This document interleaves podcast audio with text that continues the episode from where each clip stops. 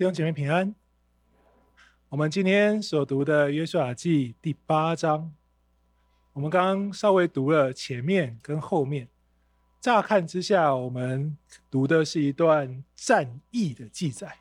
我们刚刚念一二节嘛，他描述约书亚如何在神所赐的战略上加上自己的变化发挥。啊，如果你现在有圣经的话，你可以翻开来看。后面他会告诉你，神本来说叫他伏兵，但他就多做了很多其他的事情，说啊，我们要先去引诱他们，再躲到这个地方，再躲到城后面叫一叫，喊一喊，再冲进去。好，你看他有很多的变化发挥，得到了最终爱城之战的胜利，他攻占了爱城。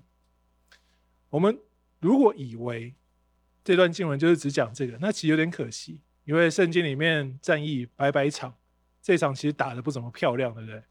先输一次才赢第二次嘛。那为什么？为什么是约书亚记特别要放爱城之战，足足用两章七到八章？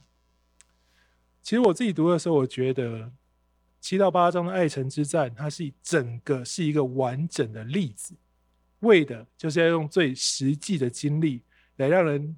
理解我们今天所念的信息经文的第二段，也就是三十到三十五节的结论，用整个爱城之战来明白祝福与诅咒彼此之间的关系。所以信息经文呢，我是特别选了八章的头跟尾，目的就是要让我们试着从经文跟信息当中，我们可以感受一件事情，叫做信仰，它并不是许多的。教条跟律法，事实上呢，它是透过我们生命当中许许多多祝福和诅咒的累积，给我们带来人生的体会或体悟。你说啊，你讲人生的体会跟体悟啊，这句话很宗教哈？对啊，没错。就像民间宗教，我们就拿民间宗教来举例好了。民间宗教如何让你觉得满天神佛，遍地鬼神啊？民间宗教告诉你，什么都是神，什么都是鬼，什么都是魔，可以。那如何让你感受到这件事情？其实它就是把你生活中大大小小、好好坏坏的遭遇，都跟这个超自然的力量连接。好，比如说我们举个最通俗的例子，叫做安太岁，有没有听过这个词？可能有听过安太岁，好，这是一个民间信仰的习惯。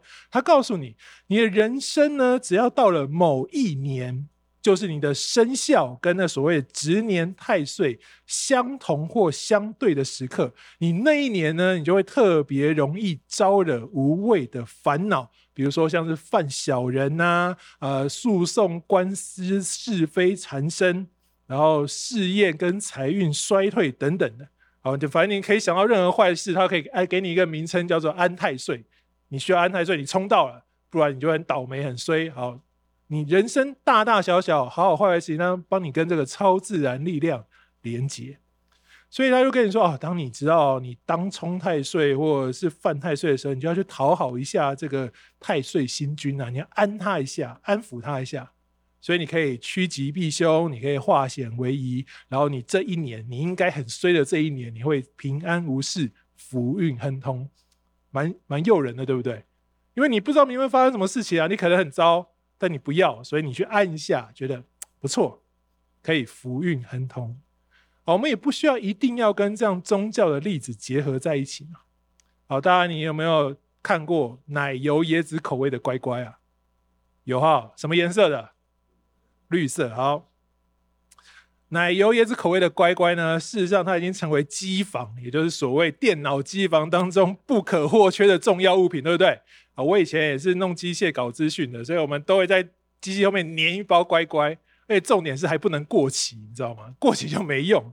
为什么？因为它绿色的，代表机器，机器你顺利运作就是亮绿灯嘛。然后它的名称叫什么？乖乖，所以就乖乖亮绿灯啊，你的机器就不会出问题。人们就开始相信这个乖乖大神呢，可以让你所有的机器好好的运作，保佑机器乖乖运行。所以你会在网络上看到各种经验的分享，描述着人们如何违反了乖乖禁忌，就会制造各种倒霉的案例。好，你为什么接受啊？宁可信其有嘛，对不对？不可信其无啊。反正跟我整个机房挂掉相比，我买一包乖乖多少钱？现在好像涨价二十五块，是不是？划算啊！我买一包求平安，保佑一下，成本低又轻松，哪怕只有万分之一的可能性，你要不要试一下？对吗？宁可信其有，不可信其无。所以从这些简单的归纳，我们可以发现一件事情是：人最容易在生命当中感受与体悟到的，不外就是福与祸，也就是我们刚刚所说的祝福与诅咒。所以中国人、华人有一句成语叫做“福祸相依”，描述的就是人在生命的旅程当中，福跟祸、祝福与诅咒两者都不会缺席。的确啦，祝福的恩典跟诅咒的痛苦，我们每个人有不同的年纪。我们刚刚所唱的是，我们走的都是一条你觉得没有人走过的路，是。可你仔细想想，你会发现祝福跟诅咒、福气跟祸患，常常是用一种交织的方式，充满在我们这个软弱的人生旅程，也就是信仰旅途当中。但你的信仰在哪里？是有福气才有上帝吗？还是你在诅咒痛苦当中，你就是与上帝隔绝的，应该遭难的那个人呢？如果你的人生旅程旅程当中福祸相依，那请问你的上帝那个时候在哪里？所以今天的题目是信仰的旅程，某种程度也是在说你怎么样看待你人生遭遇的福与祸，其实也就代表已经呈现了你的信仰跟你的灵命。而约瑟亚记在这个章节就是特别用两个角色。用亚干跟喇合来刻画以色列人对于顺服上帝的迟疑，对于相信上帝的摇摆。所以，我们可以在约书亚记到第八章，我们可以看见信仰在世界当中所遭遇到的混淆，以及人生福与祸之间的张力。我们看过拉合，他是迦南人，但因着他的信。他成为以色列群体的一份子，而身为谢拉曾孙、犹太直系弟子的雅干，因着他的不信，跟耶利哥的当灭之物一起消亡。所以那个打死雅干的地方称作雅戈谷，希伯来文意思就是这是一个牵连遭遇灾祸之地。所以你可以很明白的知道，亚干给以色列人带来招惹灾祸。以色列人是完全被他牵连的。好，你觉得那这在世界上会不会发生？一个人做了一件不好的事情，影响到身旁的人。一个人犯错，好像我们身旁的人会为他付出代价，我们一起痛苦。不一定是为他付出代价，是我们一起尝那个苦果。你如果回到我们现在看亚干的例子。原本应该怎么样？少少的两三千个很乐意去打爱城的人去打，他们靠着他们的信心，靠着上帝的能力，他们就可以轻轻松松的得胜。结果，结果就只因为这个亚干呐、他偷拿上帝说不可以拿的金银财宝，现在变成每一个人你都要参与在这场战役中。哎，约书亚说的是大家都来，这个策略每个人都去埋伏，去承担。战争当中可能受伤跟死亡的风险，前一次去打有死人啊，那你这次怎么好说可能会交在我手中？那你就相信了吗？上一次也说你会攻占迦南地啊，你会赢得所有的战役啊，结果嘞，大败而归，你不会觉得你很亏吗？为什么？亚干犯错跟我有什么关系啊？为什么我好好的、我照着上帝说的做，我没有拿。我也不知道他拿，他去拿之前也没有跟我报告啊，这跟我有什么关系啊？我也没有看见，我也不知道嘛。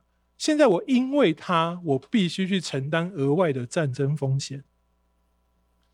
有人对这个无法解释的议题，他的答案是跟你说，他们知道。我想，我觉得我们通常把圣经里面的人都读得像超人一样，他怎么知道啊？约书亚跟以色列人就应该要知道这个人偷东西吗？好，你觉得约书亚有办法知道？那为什么七章上次我们所看的经文七章十四节告诉我们，上帝就直接跟约书亚说：“那个有人偷了。”约书亚说：“这是假的。”他说：“没关系啊，你现在一层一层的抽签，会慢慢告诉你。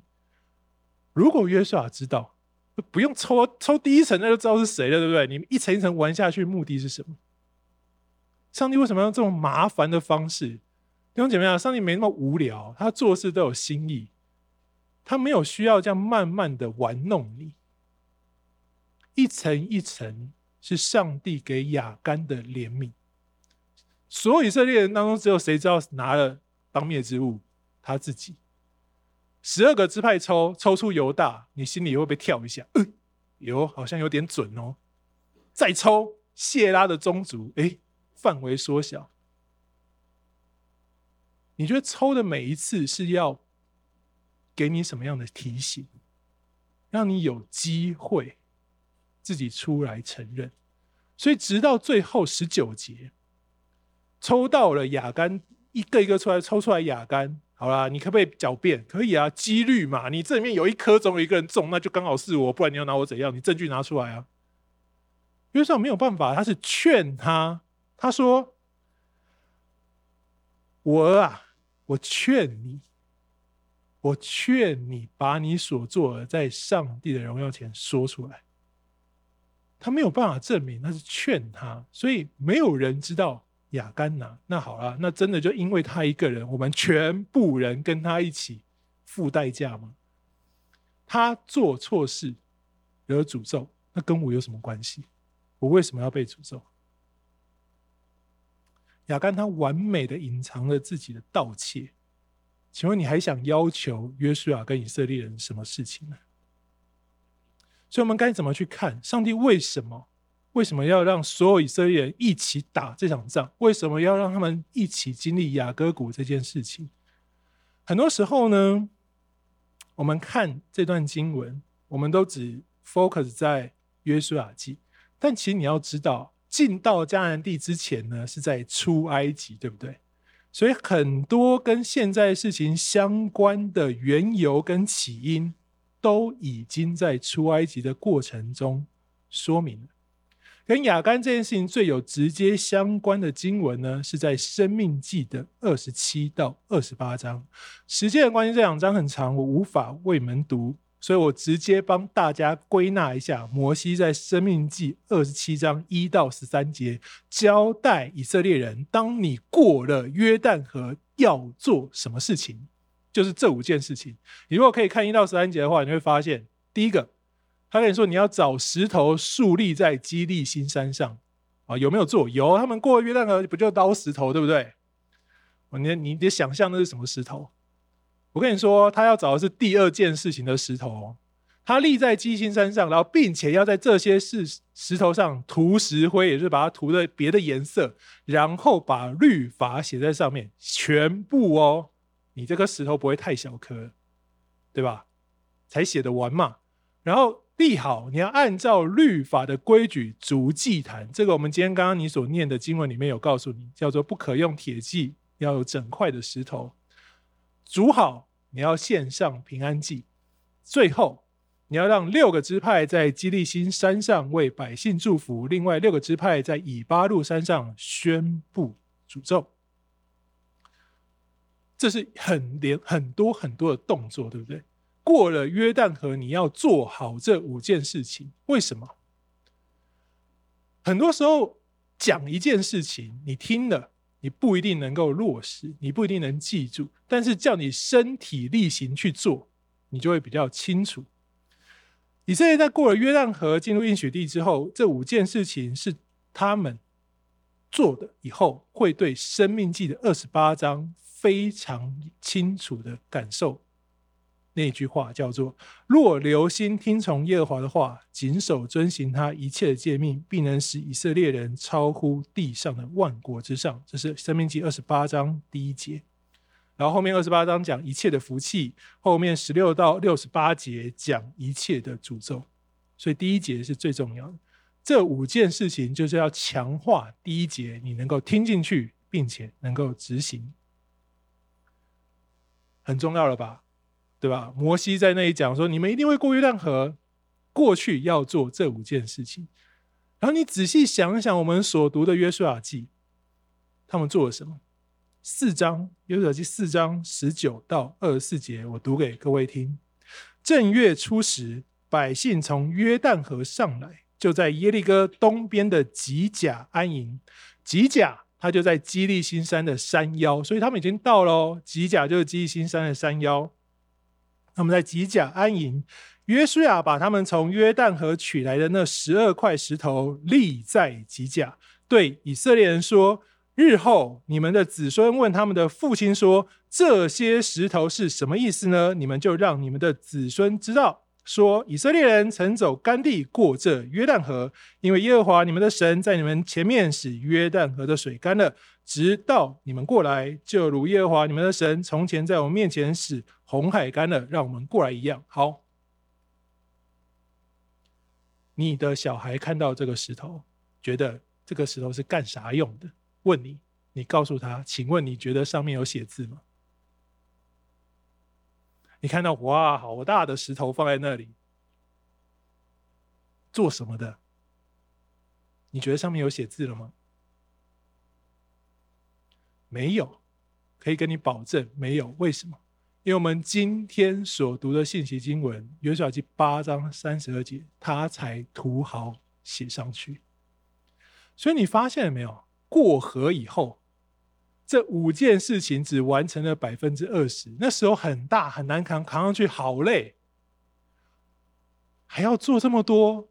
我们下面有城要打，有耶利哥，有爱城，后面那个美好丰富牛奶与蜜之地在等着我们呢。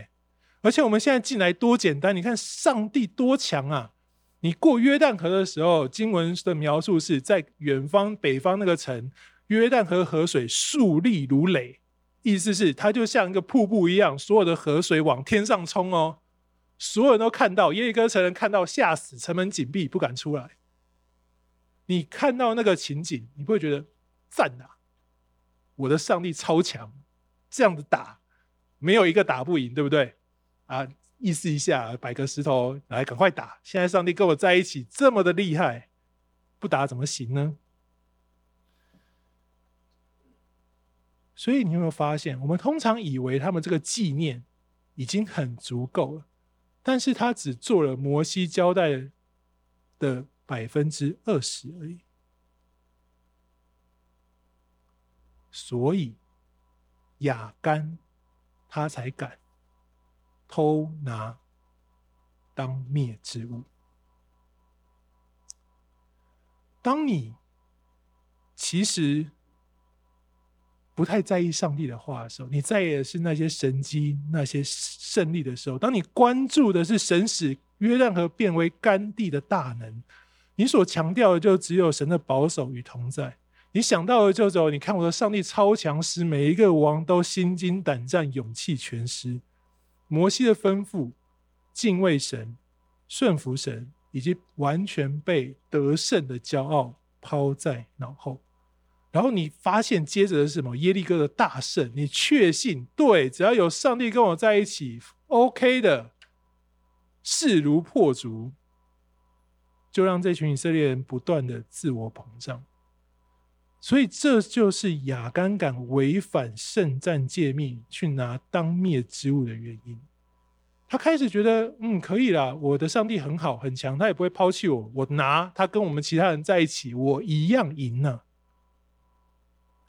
所以你有没有发现，他敢拿，其实是整个群体风气文化的一个熏陶。大家开始，这是摩西在二十七章对每一个人讲的。二十七章最后他说：“如果你认为你们每个人都要静默倾听哦，如果你听，你就承认你是耶和华的子民。你进去的每一个人，你都听过，意思是每一个人你都有这个责任，在这五件事情，你知道你需要做完。”没有什么好商量的。等你过了约旦河，你都听过，你知道，所以当大家都不做的时候，这个群体的氛围是亚干敢去拿当灭之物的真正原因。所以真正的事实是什么？亚干不是唯一一个敢动手拿的人，他只是第一个尝试并且成功的人。意思是亚干拿了，他成功了；他不拿，下一个叫亚不干的就拿了。就是这样，谁第一个而已。这是整个文化跟群体的氛围，一个群体的文化过去的决定，每一个人都有责任。他们在出埃及的时候都知道。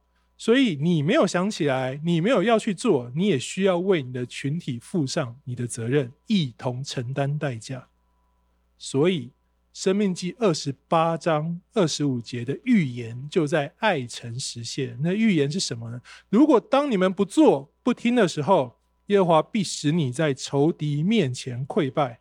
你从一条路去攻击他们，必从七条路逃跑。地上万国必因你而惊骇，这完全就是爱城之战所发生的事情。所以真实的答案是，整个爱城的战役、亚干的故事，是为了约书亚记八章三十到三十五节，再做一个实际的见证。而这个见证，约书亚记八章的三十到三十五节，它是呼应生命记的二十八章四十六节。是最重要、最重要的经文，我读给大家听。生命记二十八章四十六节，这些诅咒必在你和你后裔身上成为神机奇事，直到永远。弟兄姐妹，你有想过？我再念一遍哦。这些诅咒必在你和你后裔身上成为神机奇事，直到永远。诅咒成为神迹奇事，你有想过吗？那我想过，那可能有点变化，但不是。它的意思原文就是说，诅咒就是神迹奇事。神迹奇事绝对是一个正面的用语，在圣经当中，尤其在新约，主要跟耶和华的救赎跟耶稣的救恩是连结的。在旧约当中，神迹奇事还包含了超自然的现象，然后内容都是耶和华神的自我启示。意思就是神使人认识他自己的方式叫做神机骑士。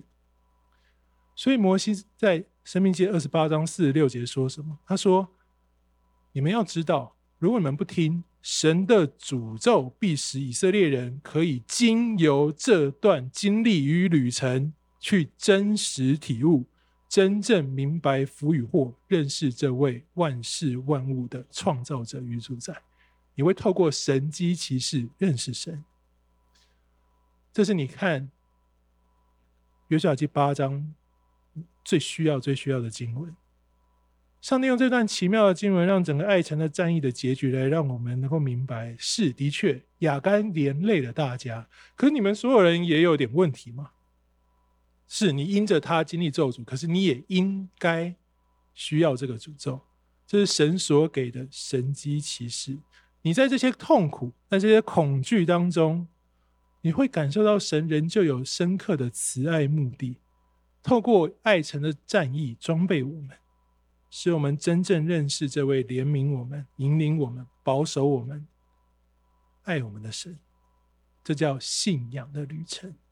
所以我们会有福，我们会有祸，我们经历祝福，我们也面对诅咒。弟兄姐妹，我们活在这个罪恶混乱的世界，我们要与好多好多人互动，无法避免。我们要做很多很多的决定，软弱且有限的我们，真的其实就是一直不断在我们的人生当中累积跟叠加福与祸、祝福与咒诅。你会觉得现在很好，你会觉得有时候很痛苦，但这一切不是安太岁这样。叫你去跟超自然力量连接的宗教行为，它也不是你用绿色乖乖这类随机或者没有意识的禁忌，让你觉得啊，信宁可信其有，不可信其无，一个所谓低成本的尝试。你的信仰不是这样低成本的尝试。如果神让你的生命当中经历高山低谷，让你经历福与祸，让你有祝福或面对诅咒。神最终要为你带来的是你生命以及你信仰的改变跟更新，使你可以拥有那个向着标杆直跑的信心跟意愿。然后神跟你说：“你跑，继续跑，无论你遇到什么，你就跑，跑到最后，你就会得着神所赐那不会朽坏的公义冠冕。”是祝福很好，祝福带来的美好与成功，就像以色列人过约旦河，打败耶利哥，很容易冲昏人们的脑袋。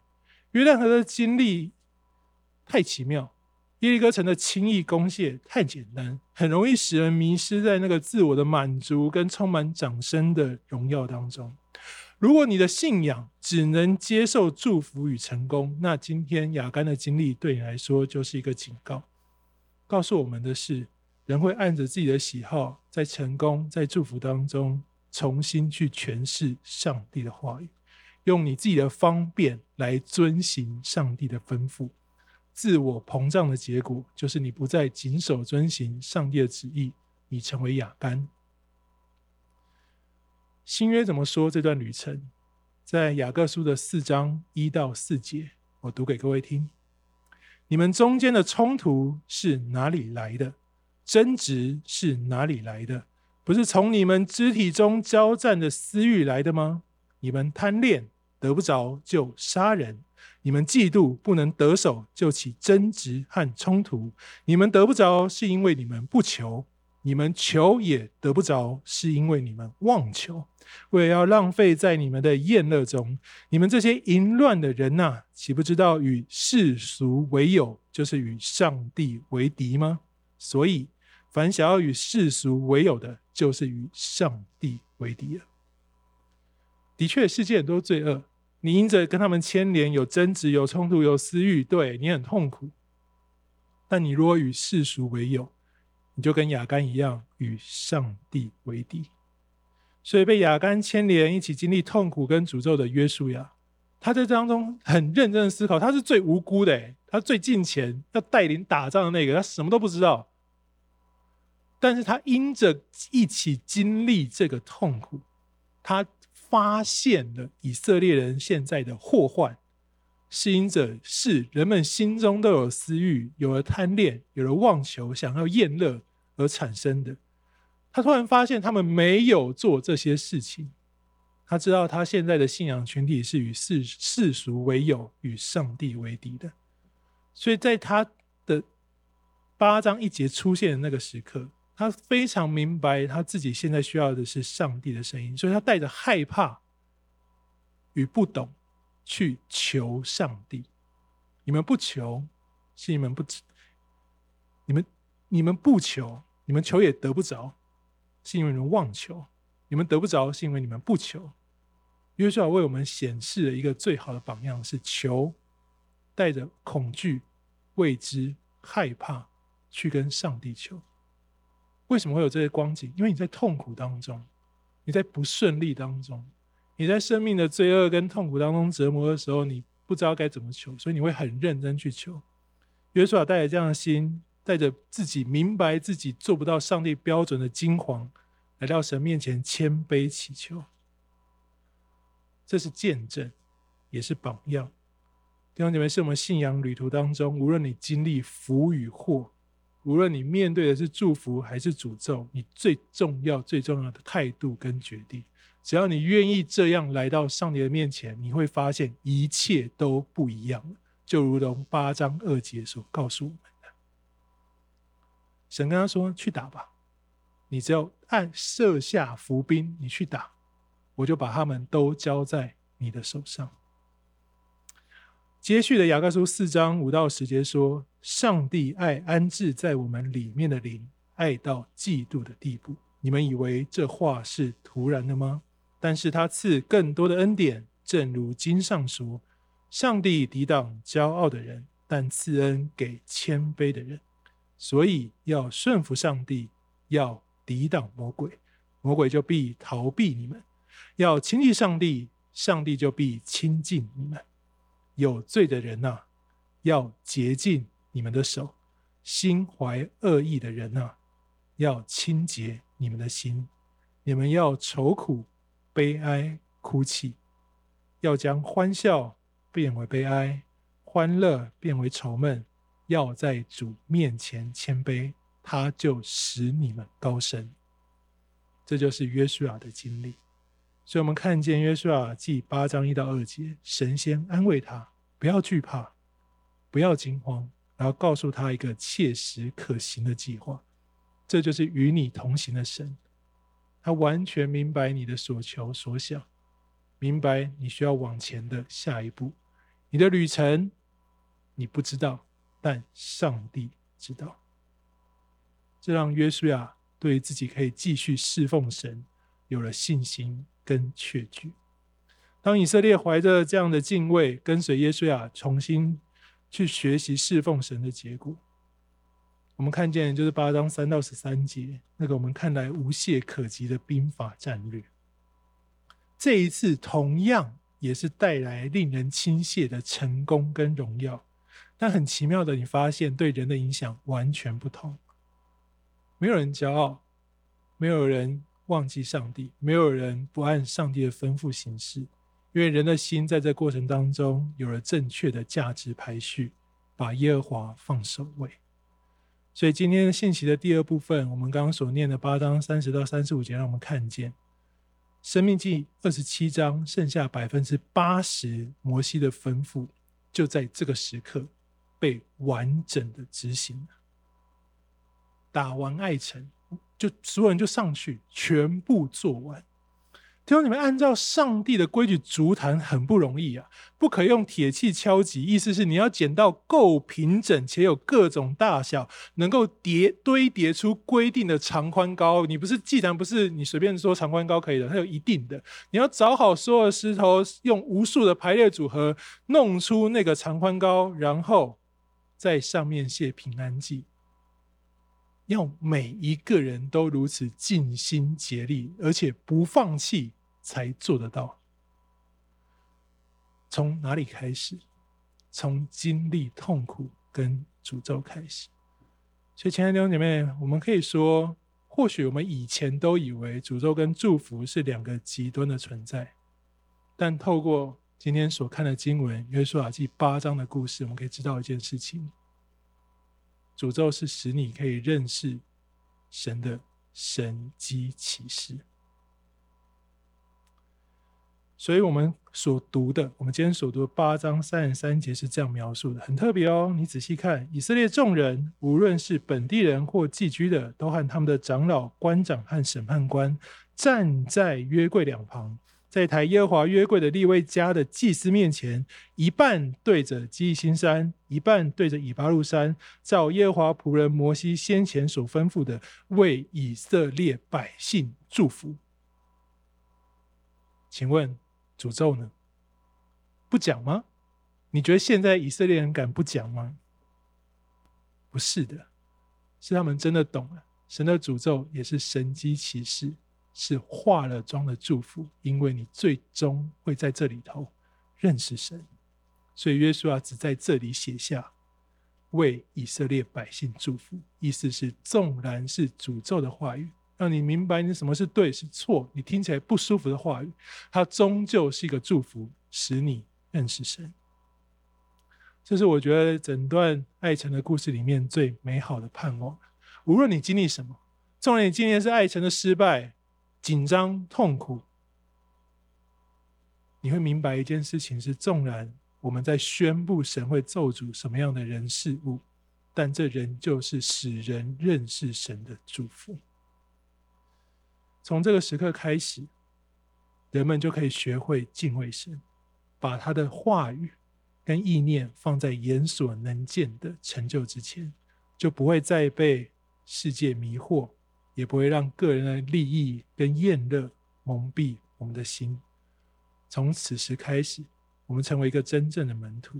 无论你经历祝福或诅咒，你都知道这是使我们认识神、敬畏神的一段信仰旅程。